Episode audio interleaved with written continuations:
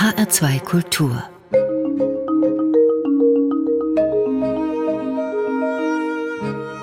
Doppelkopf mein Name ist Dagmar Fulle und mein Gast ist Dr. Tilman Bendikowski, Autor, Journalist, promovierter Historiker.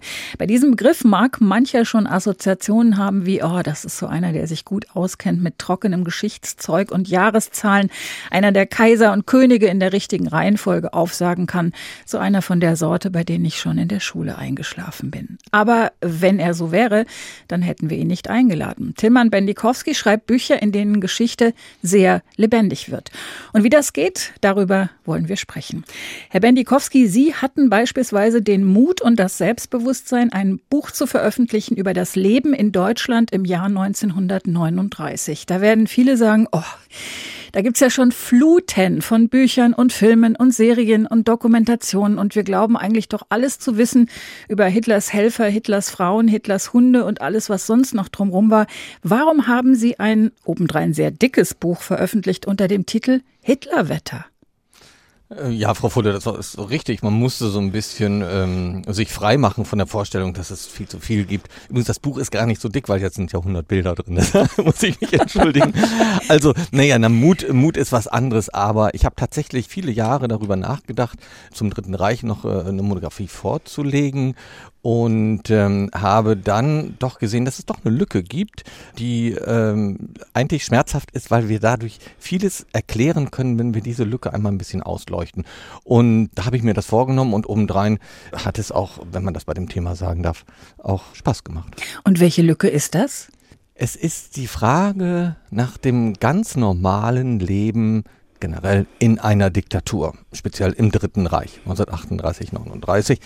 Der Ausgangspunkt ist, dass wir in Deutschland nach 45 aus völlig verständlichen Gründen äh, Distanz zwischen uns und dieses Dritte Reich gebracht haben und so allmählich rückte die Diktatur immer weiter weg. So ist es heute.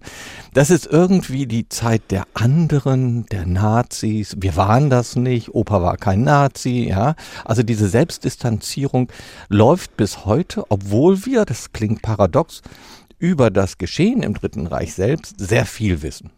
Aber wir haben sozusagen keinen Berührungspunkt mit uns gefunden. Und ich bin nun rangegangen und habe geschaut, na, wie gehen denn die Menschen arbeiten? Wie verlieben sie sich? Wo gehen sie essen? Was, wie suchen sie eine Wohnung? Wie verbringen sie ihren Urlaub? Und dann rückt diese Zeit ganz unangenehm wieder an uns heran. Und zum guten Schluss sind uns die Menschen in diesem Dritten Reich sehr viel näher als uns lieb ist. Das heißt, wir bekommen ein Stück unserer eigenen Geschichte zurück.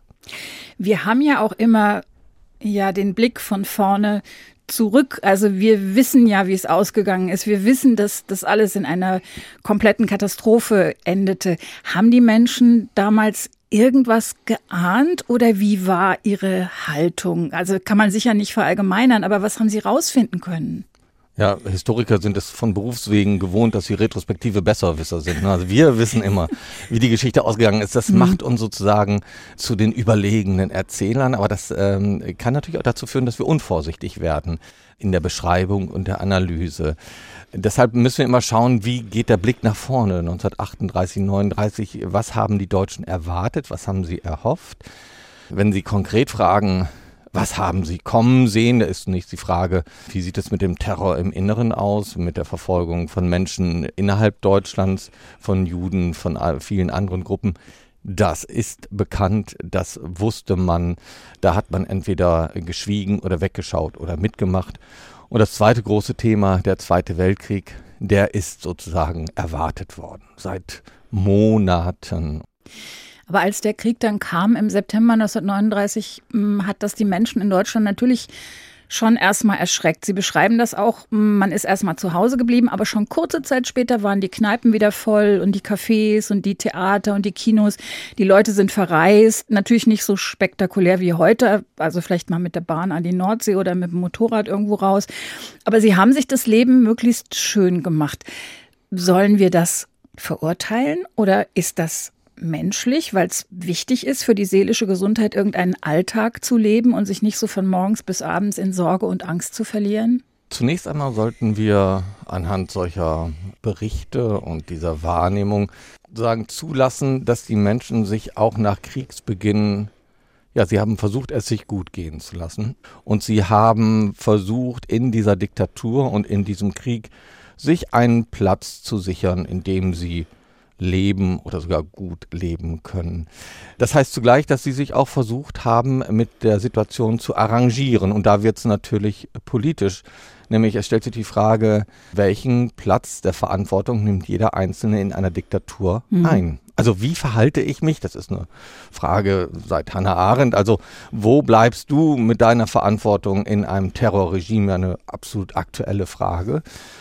Und äh, die muss man sich stellen, wenn man in diesem Buch auch liest. Also werde ich Bürgermeister, werde ich Lehrer, übernehme ich Verantwortung, meide ich Orte der Verantwortung oder wie Sebastian Hafner äh, in der Frühzeit einmal schildert, wenn irgendwo eine SA-Kolonne marschiert, dann flüchtet er in einen Hausflur, damit er sie nicht grüßen muss mit dem sogenannten deutschen Gruß.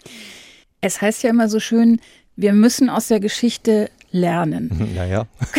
können wir das eigentlich? Also können wir uns überhaupt aufgrund unserer Geschichte von gegenwärtigen oder zukünftigen Fehlern schützen? Naja, das habe ich immer schon gesagt. Also, wenn das so einfach wäre, dann wäre die Welt jetzt eine bessere. Ne? Also, meine, die ja. Geschichte hat ja nun reichlich Material zur Verfügung gestellt, was man besser nicht macht. Ne, Kriege führen, äh, alles mögliche, Umweltzerstörung, das haben wir sozusagen, das liegt ja alles auf dem Tisch. So, wenn das jetzt so einfach wäre, sagt, komm, schlag nach, äh, bei Alexander dem Großen oder bei der Reformation und dann weißt du, wie es macht, dann könnte jede Regierungskoalition in Berlin danach handeln. Kurzum, so einfach ist es denn nicht. Zum einen, weil Parallelen zwischen einer historischen Wirklichkeit und der Gegenwart natürlich immer schwer zu ziehen sind und Vergleiche hinken immer ganz furchtbar. Zum anderen gibt es auch Grenzen sozusagen des pädagogischen Nutzens der Geschichte. Also Geschichte ist ja für alles Mögliche da, aber eine der sagen der, der strapazierten äh, Varianten ist natürlich dieses pädagogische. Ne? Also wenn du ordentlich aufpasst, dann passiert auch nicht so ja, Hefte raus Klassenarbeit. Auch das sozusagen ist überstrapaziert und äh, hat auch viele Menschen verschreckt. Das müssen wir auch so sagen. Auch wenn es ums Dritte Reich geht, da müssen wir über unsere Techniken des Geschichteerzählens nachdenken. Gleichwohl, nochmal eine kleine pädagogische Ehrenrettung der Geschichte. Es gibt Situationen in der Geschichte, die uns an die Gegenwart erinnern und wo wir dann mit den Fragen unserer Zeit nochmal herangehen und schauen, was haben die da gemacht? Wie ist der und der oder wie ist diejenige aus der Situation heile herausgekommen? Welche Strategien haben sie entwickelt? Welche Perspektiven hatten sie? Was war ihr moralisches, ihr philosophisches, ihr theologisches Rüstzeug, um sich in dieser Situation sozusagen den Herausforderungen zu stellen? Ist eine Mischung aus anspruchsvoller Unterhaltung und Pädagogik, würde ich sagen. Und das ist ja genau das, was Sie versuchen. Also nicht nur in diesem Buch über das Jahr 1939, sondern auch in anderen, über das Jahr 1914 zum Beispiel oder ganz weit zurück über das Jahr von Sommer 1164 bis Sommer 1165. Da schreiben Sie also anhand von Menschen, die diese Zeit erleben, von Erlebnissen, Erfahrungen, von Hoffnungen, Gefühlen, Problemen, Sorgen, Zweifeln, also davon, wie Sie sich so ganz persönlich in Ihrer Zeit zurechtfinden. Warum haben Sie angefangen, in dieser Form über Geschichte zu schreiben? Ja, vielleicht ein bisschen das, was Sie in der Anmoderation eben gesagt haben, also was Sie in der Schule gelangweilt hat an Geschichte. Das ist für mich immer unvorstellbar, weil ich habe mich nie über Geschichte gelangweilt, auch in der Schule nicht. Vielleicht war ich gesegnet mit guten Geschichtslehrerinnen und Geschichtslehrern. Ich hatte einfach nur Glück oder ich bin da irgendwie gefeit gegen Langeweile an dem Punkt. Und ich wollte niemals mich langweilen, wenn ich was lese. Also ich lese kein Buch, was mich langweilt. Ich schaue keine Sendung, ich höre kein Radio, das mich langweilt. In, in, persönlichen Gesprächen mit Mitmenschen ist es ein bisschen schwieriger, sich dann auf dem Hacken umzudrehen und sagen, nee, das langweilt mich. Ich gehe jetzt. Manchmal wünschte ich mir, wir hätten den Mut, das wäre dann irgendwie ehrlicher. Aber ja. kurzum, ich, ich möchte mich nicht langweilen und ich möchte niemanden langweilen. Äh, wenn jemand von mir ein Buch kauft, ich meine, das kostet Geld, ne? Also die Leute bezahlen Geld dafür, dann schlagen es auf und dann fangen die jetzt sich an zu langweilen, da habe ich ein schlechtes Gewissen. Also das geht ja nicht. Genauso wie bei einer Lesung. Wenn ich eine Lesung mache, da haben die Leute den ganzen Tag gearbeitet, gehen abends um 19.30 Uhr zu einer Lesung, bezahlen auch noch Eintritt, ja. Und dann sitzt da einer und liest und blättert um und blättert wieder um. Dann verliest er sich, ach, wo war ich jetzt? Grauenhaft. Finde ich, das darf nicht passieren. Und ich möchte gerne, dass die Leute genauso fasziniert sind von der Geschichte wie ich, weil jedes Buch, was ich schreibe, da gehe ich sozusagen mit meiner Überraschung und meinem Staunen und meinem Unterhaltenwerden sozusagen meinen Leserinnen und Lesern ja nur ein kleines Stück voraus. Also ich staune ja über das Mittelalter genauso wie zwei Jahre später meine Leserschaft. Also hoffentlich, wenn ich es gut geschrieben habe. Ich möchte, dass die Menschen Spaß dran haben, dass sie unterhalten werden und deshalb bestimmte Erzähltechniken, die ich anwende. Wie haben Sie denn Geschichtsunterricht in der Schule erlebt, wenn das so toll war? Also woran erinnern Sie sich? das hört ja keiner zu, ne? also, ja, es gab Phasen, die fand ich relativ langweilig. Ich habe dann immer gern hingehört, wenn die Lehrerinnen und Lehrer sagen, lebendig erzählt haben, sich gelöst haben vom Stoff. Mhm. Wenn ich der Wahrheit die Ehre gebe, war es gar nicht so sehr der Geschichtsunterricht, sondern ich glaube, die tiefe Prägung kommt aus meinem Elternhaus. Meine Eltern waren beide Jahrgang 28, das heißt zu Kriegsende 17, mein Vater Luftwaffenhelfer äh, in Danzig, meine Mutter in Oberschlesien, dann anschließend sind beide geflüchtet und wir sind sozusagen ja, Kinder einer Flüchtlingsfamilie, die im Osnabrücker Land in Niedersachsen groß geworden ist. Das heißt, wir kamen nicht von da. Das hat man über Jahrzehnte selbst in meiner Jugend noch gespürt. Meine Eltern hatten ihre eigenen Themen, auch wenn das nicht tagtäglich runtergebetet wurde, aber von Krieg und Flucht und Vertreibung und Neuanfang. Und so war für mich deutsche Geschichte sehr viel präsenter als für meine Altersgenossen. Und das ist sicherlich ein Teppich, auf dem ich dann schon sehr früh gewandelt bin, als es dann um die deutsche Geschichte geht. Auf der Suche, naja, so ein bisschen auch nach der eigenen Identität.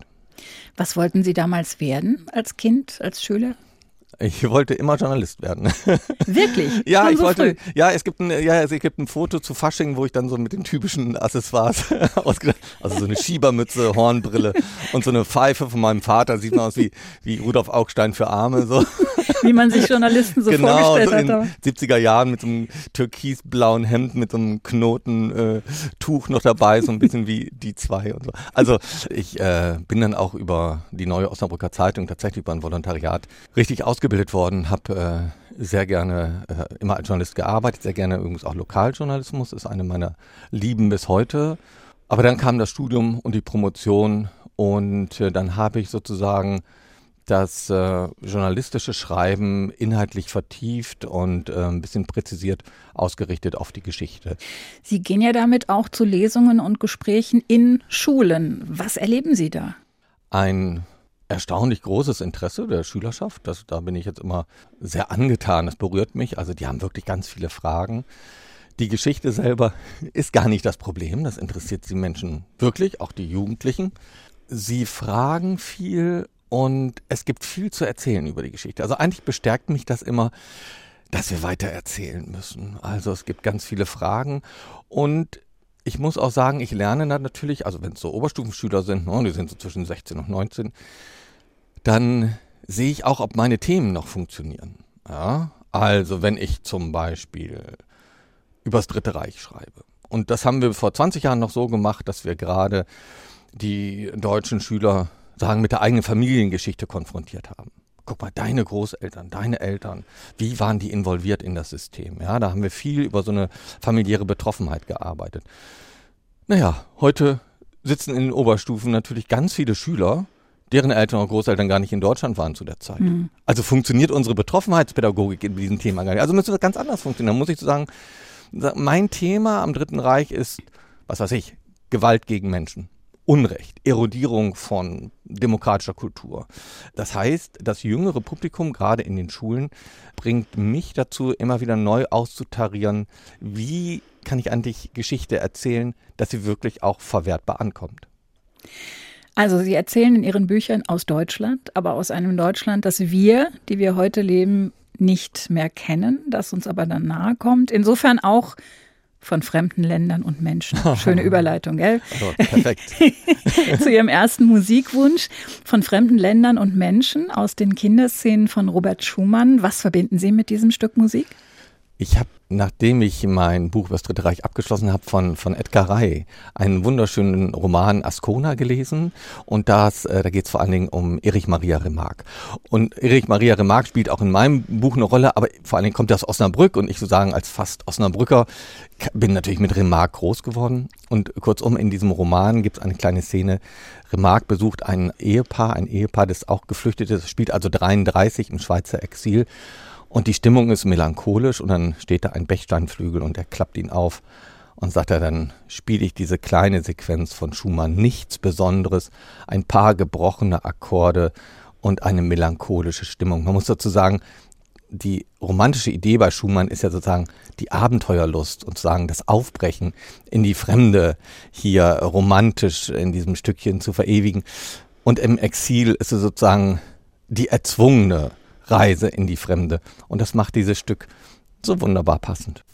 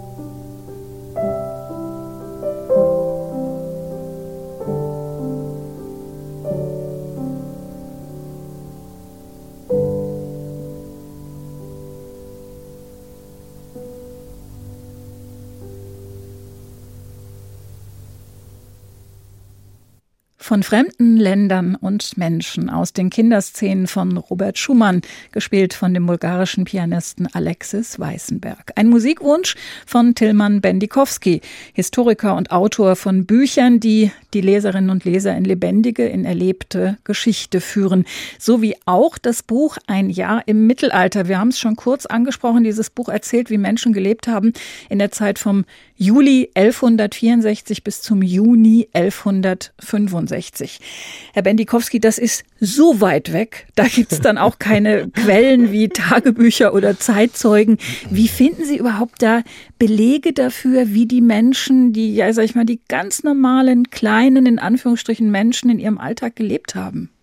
Naja, also ein paar Quellen haben wir ja schon. Also es ist nicht sehr üppig. Hm. Ich sag mal, der, der kluge Historiker, wenn er ein Mittelalterbuch schreibt, der nimmt so das 15. Jahrhundert, so ganz am Ende, wo die Quellendichte auch ein bisschen größer ist. Ähm, ich bin aus Versehen, in, mehr oder weniger aus Versehen im 12. Jahrhundert gelandet, also im Hochmittelalter. Da wurde es ein bisschen knapp.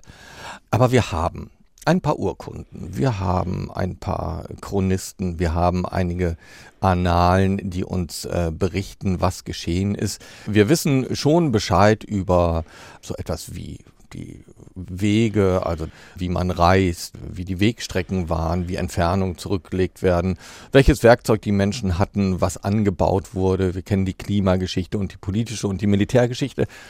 Und wenn man dann die Erzählperspektive so ein Stückchen verrückt und eben nicht guckt, warum Friedrich Barbarossa so ein toller Kaiser war, sondern einfach schon mal fragt, äh, wie lange brauchen der von Mailand nach Köln? Und zu sagen, dann kommt man in diese Alltagsgeschichte, das war schon beim Mittelalter so mein Thema, und dann erzähle ich eben von den Grundbedürfnissen der Menschen, von denen wir einiges wissen, und anderes müssen wir erahnen oder klug als Hypothese erzählen, wenn es um Essen und Trinken geht, um die Ängste, um die Träume. Das sind ja alles so weiche Themen. Mhm. Ne? Wir wissen ja nicht, wovon Menschen träumen. Das meinte ich, dafür haben aber, Sie ja keine Belege. Ne? Wir haben keine Belege, aber ich kann es erzählen, wenn ich zum Beispiel in einem Kapitel über Essen, Trinken und das Hungern rede. Ja? Und das zwölfte Jahrhundert ist eine Zeit, wo jede Generation mindestens eine Hungersnot erlebt hat. Das heißt, das Hungern ist eine alltägliche Erfahrung und darüber hinaus, und das brauche ich in keiner Quelle, ja, und darüber hinaus eine alltägliche Angst. Also Angst vor Hunger ist eine Grunderfahrung im Hochmittelalter. Und wenn wir dann gleichzeitig wissen, dass in der Zeit auch der Traum von Schlaraffia, also von Schlaraffenland entsteht. Und wenn Sie sich dann später die literarischen äh, Ausgestaltungen dieses Schlaraffenlands anschauen, wo man immer zu essen hat. Die besten Früchte, die süßesten Dinge, die fettesten Braten, nicht mehr arbeiten muss, ganz viele nackte Männer und Frauen und Musik und so. Dann ist doch klar, was diese Träume bedeuten äh, für den Alltag, nämlich da ist alles das drin, was ich nicht habe. Also es lässt sich doch sehr, sehr viel erzählen. Vor allen Dingen, wenn wir einfach mal schlau nachfragen. Wir blenden ja auch heute gerne aus, wie unschön damals vieles war. Also das wird ja in Ihrem Buch auch sehr lebendig. Also beengte Wohnverhältnisse, teils katastrophale hygienische Verhältnisse, natürlich kein Strom, nur einfachste medizinische Kenntnisse. Die Kinder sind gestorben, Hungersnöte, Gewalt, Folter. Trotzdem hat heute gerade das Mittelalter für viele Menschen eine riesen Anziehungskraft. Da gibt es dann Mittelaltermärkte und das Handwerk und die mhm. Kleidung, die Musik, mhm. alles wird wieder entdeckt. Woran liegt das? Gut, grundsätzlich fasziniert Geschichte immer. Und beim Mittelalter gibt es mindestens zwei verschiedene Motivationen, meiner Einschätzung nach. Also angenommen, wir betrachten das Mittelalter als ein fernes Fest, ja, wo wir jetzt als Zeitreisende mit unserem Mittelalterfest jetzt mal hinreisen wollen. Dann kommen die einen, die wollen sich einfach unterhalten weil das irgendwie eine fremde Welt ist oder das ist ja hübsch und können auch in die Südsee fahren, aber das gibt es gerade nicht. Es gibt nur einen Mittelaltermarkt, keinen Südseemarkt.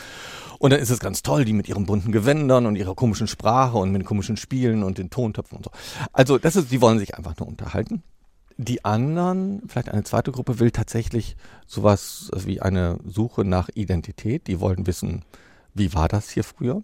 Und es gibt noch eine dritte Gruppe, die äh, auch interessant zu betrachten ist, die ein bisschen nach einem besseren Leben schielt. Also liegt eine Verheißung an einem vielleicht einfacheren, anderen mittelalterlichen Leben, ist das etwas, was für uns heute interessant sein könnte. Und das darf man nicht unterschätzen, sagen, die Sehnsucht nach dem Unkomplizierten, nach dem Schlichten, nach dem Überschaubaren und dadurch weniger Anstrengenden ist, glaube ich, auch ein Motiv. Wenngleich wir natürlich leichter Hand sagen können, aber das war gar nicht leicht, das war gar nicht hier mhm. weniger komplex, sondern das war wahrscheinlich noch viel komplizierter und ganz gruselig. Nur das ist zu einfach, das damit abzutun.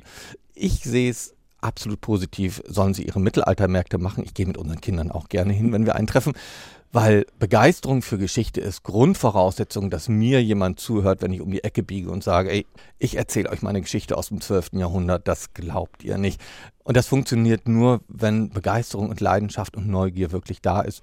Und da helfen auch diese Angebote auf jeden Fall weiter. Würden Sie Zeitreisen machen, wenn es ginge? Nein. Nein? Nein, weil ich glaube, wir würden dann, zumindest ich, würde dann verwechseln das tatsächliche Leben und den Gaststatus. Also ich könnte jetzt ins 13. Jahrhundert reisen oder ins 17. Gut, was könnte ich da machen? Ich würde mich natürlich erstmal blamieren mit den Sachen, die ich anhabe. Ich würde komisch sprechen. Dann lande ich noch irgendwie an, an irgendeinem Hof, wo Französisch gesprochen wird. Und dann komme ich mit meinem Schulfranzösisch um die Ecke. Also alles hochnotpeinlich. Und die Frage ist, ob ich überhaupt verstehe, was mich dort erwartet. Ich finde es für mich vielversprechender, mich der Aufgabe der Rekonstruktion einer verschwundenen Zeit zu stellen. Das finde ich viel aufregender. Ich habe einen sehr interessanten Artikel gelesen, musste ich an Sie denken. Da ging es darum, dass die Menschen sich auch angesichts ganz großer Bedrohungen ganz kleine Gedanken machen. Also in diesem Fall stand da, wenn ich im Urlaub bin und der Atomkrieg kommt, wer packt dann mein Auto um? Und ein Hinweis auf den österreichischen Sänger, Komponist und Dichter Georg Kreisler, denn der hat mal gesungen, wenn jetzt ein Krieg kommt, was geschieht dann mit meinem Hund? Ja. Da lachen wir drüber, aber es ähm, sind ja dann doch oft die kleinen, in Anführungsstrichen, Gedanken, die uns beschäftigen angesichts der großen Bedrohung. Können Sie es nachvollziehen? Das kann ich nachvollziehen, weil ich so viel Alltagsgeschichte gemacht habe. Mhm. Und auch das Dritte Reich ist, äh, sagen, in gewisser Weise eine Ausnahmesituation, was die Rahmenbedingungen angeht. Und trotzdem mussten sich die Menschen um Angora-Kaninchen und die Ziege kümmern und sich die Schuhe putzen und überlegen, ob sie das Fahrrad oder die Straßenbahn nehmen, obwohl draußen schon ein Weltkrieg tobte. Von daher ist Kreisler mit seiner Satire gar nicht so weit weg. Hm. Und der führt uns natürlich zu Ihrem zweiten Musikwunsch. Ja, unbedingt.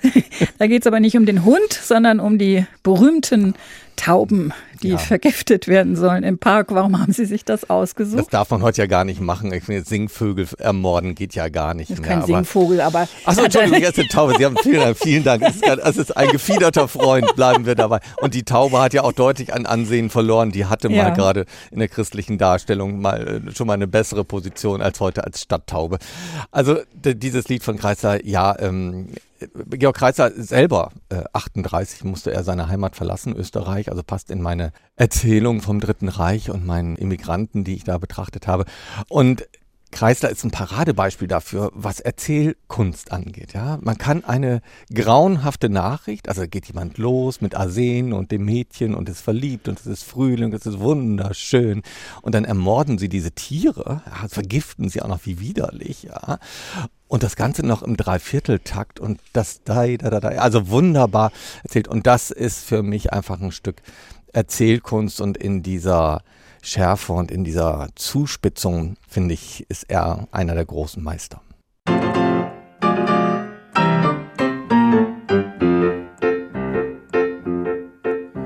Schatz, das Wetter ist wunderschön, da leid ich's nicht länger zu Haus. Heute muss man ins Grüne gehen, in den bunten Frühling hinaus. Jeder Bursch und sein Mädel mit einem Fresspaketel sitzen heute im grünen Klee. Schatz, ich habe eine Idee. Schau, die Sonne ist warm und die Lüfte sind lau. Gehen wir Tauben vergiften im Park. Die Bäume sind grün und der Himmel ist blau. Gehen wir Tauben vergiften im Park. Wir sitzen zusammen in der Laube und jeder vergifteter Taube. Der Frühling, der dringt bis ins innerste Mark beim Taubenvergiften im Park. Schatz, geh, bringt das Arsen geschwind her, das tut sich am besten bewähren. Streus ein Grahambrot, kreuz über quer, nimm's Scherzel, das fressen so gern. Erst verjagen wir die Spatzen, denn die tun an alles verpatzen. So ein Spatz ist zu geschwind, der frisst Gift auf im Nu und das arme Tauberl schaut zu. Ja, der Frühling, der Frühling, der Frühling ist hier. Gehen wir Tauben vergiften im Park kann's geben im Leben ein größeres Pläsier als das Taubenvergiften im Park. Der Hansel geht gern mit der Mali, denn die Mali, die zahlt's zu an Kali. Die Herzen sind schwach und die Liebe ist stark beim Taubenvergiften im Park. Nimm für uns was zu naschen in der anderen Taschen, gehen wir Tauben vergiften im Park. Georg Kreisler über das Tauben vergiften. Wunschmusik in HR2 Doppelkopf für den Historiker Tilman Bendikowski, der viel Lob, viel Anerkennung, viele gute Kritiken bekommt, viel Erfolg hat mit seinen Büchern über deutsche Geschichte, die er anhand von persönlichen Erfahrungen der Menschen lebendig werden lässt. Nur einmal, Herr Bendikowski, haben Sie schon auch Schelte bekommen und eine ganze Reihe auch empörte Verrisse kassiert. Das war 2012. Da haben Sie ein Buch veröffentlicht mit dem Titel Allein unter Müttern. Erfahrungen eines furchtlosen Vaters. Was ist denn da passiert? Ach, an die Verrisse kann ich mich gar nicht erinnern. Ich weiß gar nicht. Ich habe sie gefunden. Die Geschichte hat ja auch eine lindernde Wirkung, weil das Vergessen ja auch eine Mhm. süße Zutat ist. Ich habe damals ein, äh, ein fröhliches Bändlein geschrieben über meine Erfahrungen als Vater von drei Söhnen. Und da meine Frau immer schon voll berufstätig war und es bis heute ist, fiel die Aufzucht und Hege der kleinen Jungs in die väterliche äh, Verantwortung. Und ich habe dann auch meine Elternzeiten genommen und habe mich dann um die drei Jungs gekümmert und habe in der Zeit äh, die Erfahrung gemacht, dass ich eigentlich mich nur noch unter Müttern bewegte. Und zwar ganz toll. Also ich habe meine ganzen Sozialkontakte liefen über Mütter. Wir haben miteinander gesprochen, wir haben über Kinderkrankheiten gesprochen, wir haben zusammen gespielt, wir haben unsere Abende verbracht, wir haben uns getröstet, wir haben unsere Ängste geteilt. Und das habe ich in einem zugegebenermaßen äh, humoristischen Format in einigen Kapiteln gemacht. Viele Leute haben viel Spaß dabei gehabt. Ich habe unterschätzt, dass es immer noch und das kann ich nachvollziehen, schwierig ist, wenn Männer über Frauen schreiben. Die Mhm. meisten Dinge, die da entstehen, sind auch unter uns gesagt einfach kreuzblöd. die macht man auch nicht lesen. Aber es war nicht so der absolute Erfolg, gebe ich zu. Ich bin dann bei den historischen Sachbüchern geblieben, wiewohl ich heute gerne noch durchaus auch ernsthafter gerne über erzieherische Fragen unserer Zeit diskutiere. Also gerade wenn es um die Erziehung von Jungen zu Männern geht. Das ist ja etwas, was leider noch völlig unbearbeitet ist. Also heute werden ja Jungen groß und werden plötzlich zu Männern, ohne dass sie im liebevollen erzieherischen Zugriff einer aufgeklärten Gegenwart, äh, dass das geschieht. Ja, es gibt viel zu wenig Jungenpädagogik, gerade bei den Vätern. Und da müsste eigentlich viel mehr geschehen, damit wir auch die Jungen aus ihren traditionellen Männerrollen befreien und ihnen einfach mehr Möglichkeiten für das Leben eröffnen. Das ist schon ganz ernsthaft dahinter. Sie kuratieren ja auch historische Ausstellungen in Museen. Wie machen Sie das? Was ist Ihnen da wichtig? Auch da ist eigentlich die Erzählung für mich das Entscheidende. Und eine Ausstellung, eine gelungene historische Ausstellung ist ja eigentlich historische Erzählung im Raum. Sagen es in einem anderen Format. Und ich habe drunter gelitten, ich finde ja die meisten, ich sage mal unter uns, die meisten historischen Ausstellungen sind strunzlangweilig. Ist Ihnen das schon mal aufgefallen? Ich weiß nicht, wie Sie Museumsbesuche bei historischen Themen empfinden. Ich fand die immer langweilig. Wir haben halt hier ein grandioses historisches Museum in Frankfurt. Ja. Das muss ich einfach sagen. Ja, das, ist das, sehr ich nehme das jetzt mal aus. Ich meine jetzt in der Fläche, wenn Sie jetzt so ganz, ich kenne auch große Häuser, die ganz furchtbare Ausstellungen machen, Ja. aber ich nenne die Namen nicht. Ich glaube, Frankfurt gehört auf jeden Fall nicht dazu. Nein. Und es liegt häufig daran, dass die Historiker dann selber sozusagen eine Ausstellung machen. Das ist ein Grundfehler. Also Historiker können nicht gestalten. Kommunikationsdesign, Ausstellungsdesign ist ein eigener Beruf.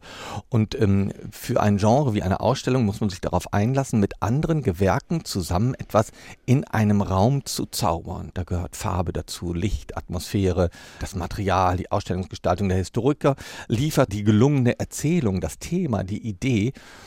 Und was mich fasziniert daran ist eben die Zusammenarbeit mit den Gewerken und dann die Chance als Historiker eine Geschichte wirklich im Raum zu äh, konstruieren. Und das macht unglaublich viel Spaß. Großartiges Beispiel übrigens finde ich das Museum, also die ständige Ausstellung auf dem Reichsparteitagsgelände in Nürnberg, weil man da so, ja, man wird im besten Sinne reingesaugt und man geht raus und versteht zumindest ansatzweise, wie die Menschen es damals empfunden haben müssen. Ja, und das Gelände ist natürlich nochmal besonders, weil Mhm. es ja, naja, bis heute eine Wirkung hat. Ja. Also wer, wer einmal da stand, werden sehen, dass dieser, dieser Ort, wo Hitler seine Reden hielt vor dieser Riesentribüne, Mhm. klar wissen wir rational, das ist der, architektonisch ist der Mittelpunkt und so. Trotzdem gehen alle dahin. Streben in diesen Mittelpunkt und wenn bestimmte Veranstaltungen dort stattfinden oder mal stattfanden, strebt alles zu diesem Punkt. Und das heißt, man kann nachempfinden, wie die Architektur die Situation selber beeinflusst hat. Und das funktioniert bis heute. Und dass die Größe oder die Monumentalität eine abschreckend anziehende Ästhetik hat. Das sieht man genau an diesem Ort. Das macht diesen Ort Mhm. natürlich auch zu etwas ganz, ganz Besonderen. Und ähm, deshalb bin ich auch der Meinung, dass wir diesen Ort erhalten, natürlich kommentiert, erhalten müssen. Diesen Vorteil haben wir natürlich nicht überall. Ich habe gelesen, einige Museen denken jetzt darüber nach, virtuelle Zeitreisen anzubieten, also so mit VR-Brillen, Virtual Reality. Was halten Sie davon? Als ein Format neben anderen finde ich das eine sinnvolle Erweiterung, auch als Versuch. was meiner Ansicht nach aber dann auch bald Grenzen hat. Nehmen wir mein zwölftes Jahrhundert. Kann ich auf einer solchen Zeitreise den Geruch simulieren? Ich kann das. Ich kann in meinen Büchern schreiben, es passiert das und das und dann gibt es die und die Erkrankung, die durch das und das verursacht wird und die Kranken riechen auf Entfernung schon so und so. Das heißt, ich habe in dem ganz klassischen Genre des Textens viel mehr Möglichkeiten als manches Computerprogramm. Das ist ein Beispiel. Kann ich in einer digitalen Präsentation Möglichkeiten zulassen? Oder gibt es das eine Bild? Als Texter kann ich immer sagen, die Wahrnehmung bewegen sich zwischen dem einen und dem anderen. Und da gibt es ganz viele Graustufen. Der Wunsch solcher Zeitreisen, solcher digitaler Zeitreisen, ist der Wunsch nach Konkretisierung. Hm. Verstehe ich absolut. Ich kann aber nicht alles konkretisieren. Ich muss manchmal, obwohl das sich für einen Historiker jetzt vielleicht ein bisschen komisch anhört, manchmal die Ahnung zulassen, die Unschärfe zulassen. Ich finde auch solche digitalen Zeitreisen als Idee mal ganz hübsch. Es ersetzt die Erzählung des Historikers letztlich nicht. Das war ein leidenschaftliches Plädoyer für das geschriebene Wort im Zeitalter der Bilder. Sie haben es provoziert, Frau Jemand, der das geschriebene Wort liebt. Was lesen Sie denn? Auf der anderen Seite, wenn Sie nicht schreiben? Ich lese unglaublich viel Belletristik. Also ich lese keine Ratgeber, also weder zum Garten noch zum gesunden Ernähren oder richtigen Einparken. Ich lese Belletristik wahllos. Also ich hatte gerade Edgar Ray zitiert. Ich habe vor kurzem eine wunderbare Thomas Mann-Biografie, Der Zauberer, gelesen von einem irischen Schriftsteller. Jetzt lese ich gerade über die Wiederkehr Napoleons in das Frankreich unserer Gegenwart. Es ist ein bisschen wie, er ist wieder da, diese, diese mhm. Hitler-Wiederkehr. Und ich lese auf Empfehlung Empfehlung von Freunden, von Familienmitgliedern, Buchhändlerin oder einfach so, wenn ich Buch sehe. Also ich schnappe nach allem, was ich kriegen kann und lese fröhlich mich quer durch die Gärten.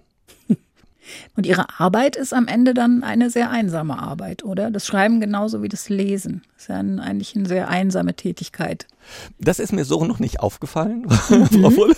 Okay. Es ist eigentlich immer, es ist eigentlich immer der Teufel los auf meinem Schreibtisch. Ach so? Also, ja, ich schlage eine Quelle auf und äh, dann, äh, dann geht es irgendwie ums, äh, ums, ums Mittelalter, frühe Neuzeit und dann hat jemand irgendwelche Dämonen gesehen und ist jetzt verflucht und sucht einen Hexer auf, aber nur bei Mitternacht und die Mühle liegt vor dem Dorf und dann muss er das mitbringen, vorher noch einen Huhn schlachten und so.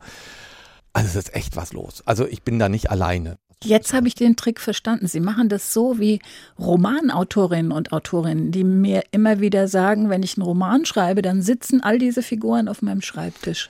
Und genauso machen sie es auch. Ja, und auf meinen Schultern sitzen meine Lehrerinnen und Lehrer. Es ist wirklich so, ich habe eine. Sie äh, Arme. Nein, nein, nein, ich habe eine äh, Professorin für mittelalterliche Geschichte in Bochum erlebt, die ist jetzt auch schon in einem gesegneten Alter und der habe ich mal Mittelalterbuch geschickt und gesagt, wissen Sie was, Sie saßen ein bisschen immer mit auf meiner Schulter. Weil wir haben damals zusammen, das ist jetzt 40 Jahre her, ja, im Grundstudium, das 12. Jahrhundert gemacht und da hat sie sich wahnsinnig gefreut. Und ich meine das wirklich aus Respekt. Also die bedrohen mich nicht, sondern mhm. sie beraten mich ein bisschen. Das sind diejenigen, die mich ausgebildet haben, die mich auf Spur gebracht haben und äh, an die ich mich heute manchmal noch erinnere, wenn ich denke, Mensch, was machst du denn jetzt mit der Quelle? Was soll das denn heißen?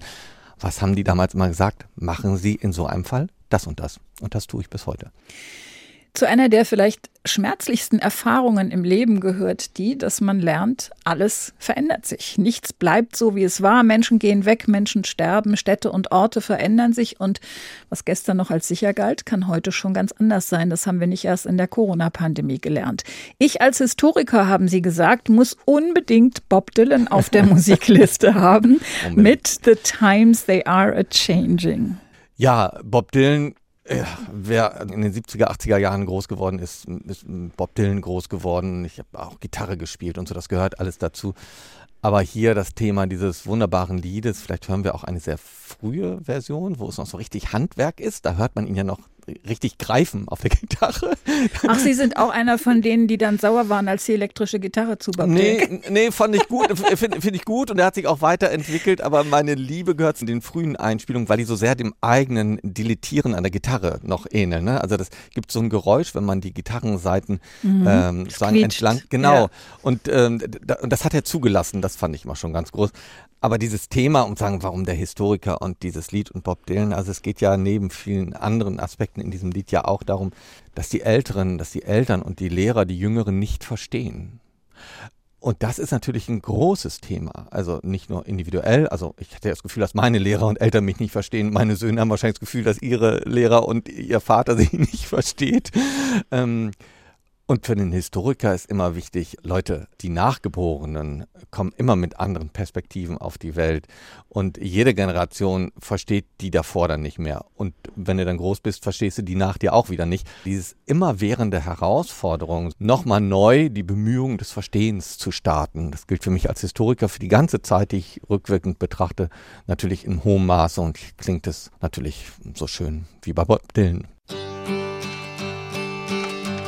Come gather round, people, wherever you roam, and admit that the waters around you have grown, and accept it that soon you'll be drenched to the bone. If your time to you is worth saving, then you better start swimming or you'll sink like a stone, or the times they are a changing.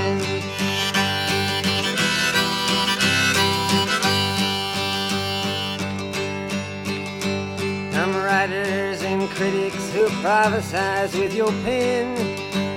And keep your eyes wide, the chance won't come again. And don't speak too soon, for the wheel's still in spin. And there's no telling who that it's naming. Was the loser now will be later to win, for the times they are a changing.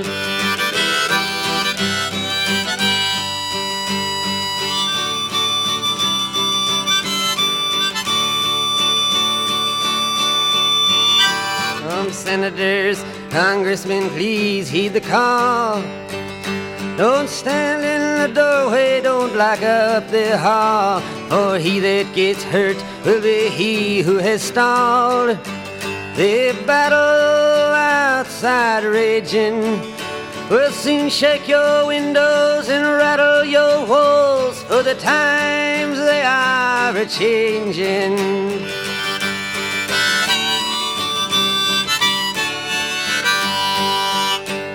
Mothers and fathers throughout the land. And don't criticize what you can't understand. Your sons and your daughters are beyond your command. Your old road is rapidly aging.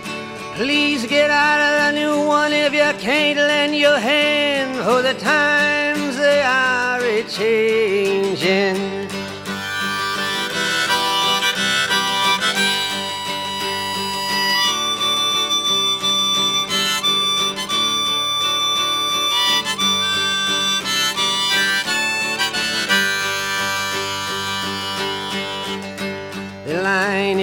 Drawn, the curse it is cast. The slow one now will later be fast, as the present now will later be past. The order is rapidly fading, and the first one now will later be last. For the times they are a changing.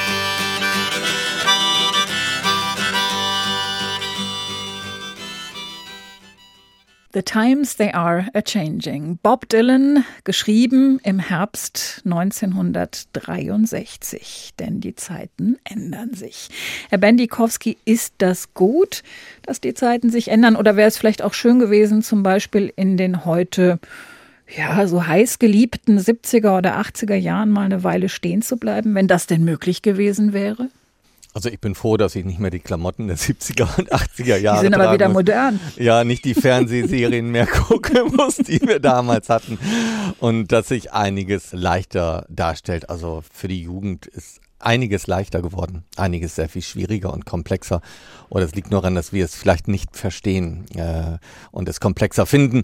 Nein, Zeiten müssen sich verändern. Wir brauchen die Veränderung, auch weil wir neue Antworten auf alte und auf neue Probleme finden. Und das macht das Leben auch so herausfordernder. Wenn es statisch wäre, hätten wir auch positive Veränderungsprozesse nicht. Aber ist es vielleicht normal, dass die Alten, äh, heutzutage vielleicht wir Alten im Rückblick immer gerne sagen, ach, früher war doch irgendwie alles besser? Ja, das ist so ein, äh, so, eine, so, ein zärtlicher Zugriff des Gedächtnisses. Ich glaube, das ist äh, völlig normal. Das haben viele. In bestimmten Momenten äh, war in der Jugend ja immer Sommer und Sonnenschein, komischerweise. Ich weiß nicht, wie Ihnen das geht. Also es gibt von den schlimmen Momenten mal abgesehen, aber im Nachhinein verklärt sich vieles. Das ist auch völlig in Ordnung. Das darf auch so sein. Das ist vielleicht ein, eine tröstliche Angelegenheit. Die Sommer waren immer warm und Weihnachten lag immer Schnee. Genau, es war immer Schnee. Erstaunlich, ne? Also das ist ja auch so, ich meine, um das sozusagen nochmal auf den Historiker zu bringen. Deshalb ist ja der Zeitzeuge ist der geborene Feind des Historikers, weil der würde jetzt echt seine Großmutter verwetten, dass jedes Mal Schnee zu Weihnachten lag. Und da können Sie mit Statistiken kommen und sagen, aber da und da und da nicht. Egal, ich war dabei, junger Mann. Sie sind ja der junge Historiker. Sie waren gar nicht mehr. Woher wollen Sie denn wissen, wie das war? Ich war dabei. Zeitzeugen sind eine Quelle wie andere auch. Die müssen wir gewinnend nutzen aber sie eben auch kritisch lesen. Aber wenn Sie zum Beispiel sich in Ihrem Buch über das Jahr 1914 auch ganz explizit auf Tagebücher beziehen, dann ist das ja auch Zeitzeugebericht. Ja, das Tagebuch ist im Moment des Geschehens notiert, eine mhm. subjektive Einschätzung, also nicht wie die mittelalterlichen Analysten, die sagen, die Annalen geschrieben haben, die haben einfach, was passiert ist, aufgeschrieben. Regen, der Abt ist gestorben, Hungersnot. So, das kommt alles hintereinander. Das ist wunderbare Quelle bis heute. Die Tagebucheinträge muss man nochmal gefilterter lesen, aber sie geben auf jeden Fall nochmal einen Eindruck von der konkreten Situation, während später die Memoiren, die Jahre, Jahrzehnte später dann schon wieder eine gebrochene Erinnerungsleistung darstellt und die lesen wir dann noch entsprechend vorsichtiger oder unter einem anderen Blickwinkel. Würden Sie gern mal einen Blick werfen in ein Geschichtsbuch, sagen wir mal des Jahres 2122? Nein. Nö? Nein. Ich liebe an der Zukunft ihre grundsätzliche Offenheit. Ich möchte jetzt nicht wissen, wie die Geschichte ausgeht. Können Sie sich vorstellen, was die Menschen in 100 Jahren über uns sagen, wenn sie zurückblicken, so wie wir auf 1914 zurückblicken oder auf 1933? Also nach dem Motto, Mensch, das hätten die damals aber wissen müssen. Ja, da habe ich Ideen. Sind vor allen Dingen die kritischen Momente. Wir können es auch ein bisschen positiv übernehmen. Was dazu gehört, befürchte ich, dass wir uns zuschreiben lassen müssen, dass wir die Überwindung des nationalen Denkens in den Jahrzehnten seit dem Zweiten Weltkrieg nicht beherzter vorangetrieben haben.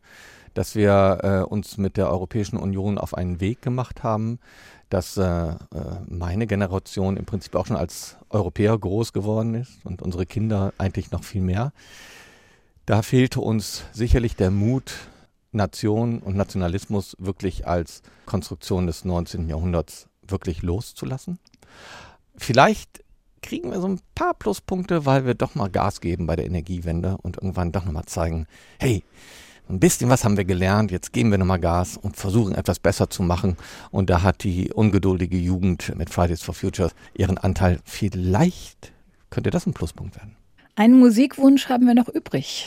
Ein Instrumentalstück von der Akkordeonistin Lydie Auvray, geboren in Frankreich, seit vielen Jahren zu Hause in Deutschland. Es ist kein ganz bekanntes Stück von ihr, das Sie sich gewünscht haben, Herr Bendikowski, Paradiso aus dem Album gleichen Titels von 1983, eine Jugenderinnerung. Ja, da scheint immer die Sonne.